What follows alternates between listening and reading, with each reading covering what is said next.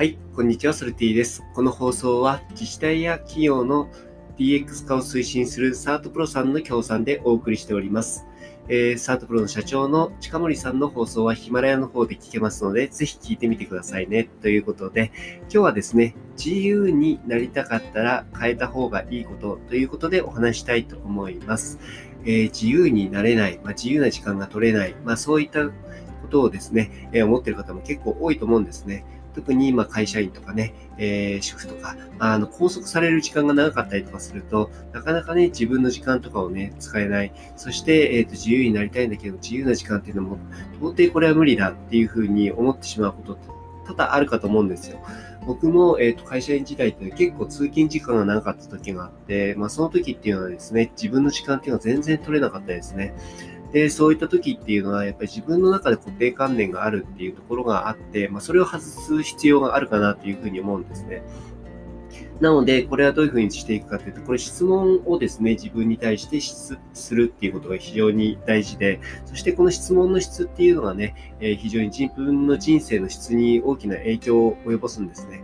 スティーブ・ジョブズなんかもお話ししているんですけれども、えまさにね、え自分への質問っていうことを、え毎朝、えー、としていたということで、まあ、これが、え自分のね、その日一日を生きる上での、えー、と質であり、人生の質に、え直結するっていうことを、えー、言っているんですけれども、まあ、なのでね、そういったことを、まあ、常日頃、まあ、朝起きた時でも結構なんですけれども、自分に対して、まあ、今日一日、えー、まあ、どういうふうに自由に時間を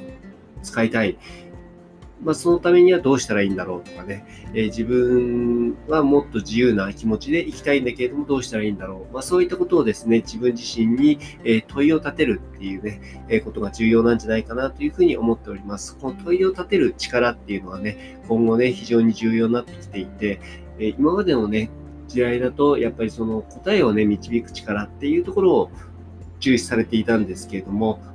まあ、答えをね、見つけよう見つけようっていうふうにしていると、まあ、時代にね、追いつけないところがあるんですね。まあ、そういったところで、まあ、どんな、えー、質の高い質問ができるのかっていうところ、ま、そこが重要になってきていて、まあ、そこからまず自由になりたかったら、まあ、そういったことをね、えー、自分に対して問いを立てるっていうところで、えー、解決するところもあるかと思いますので、ぜひね、皆さんやってみてください。えー、ソルティでした。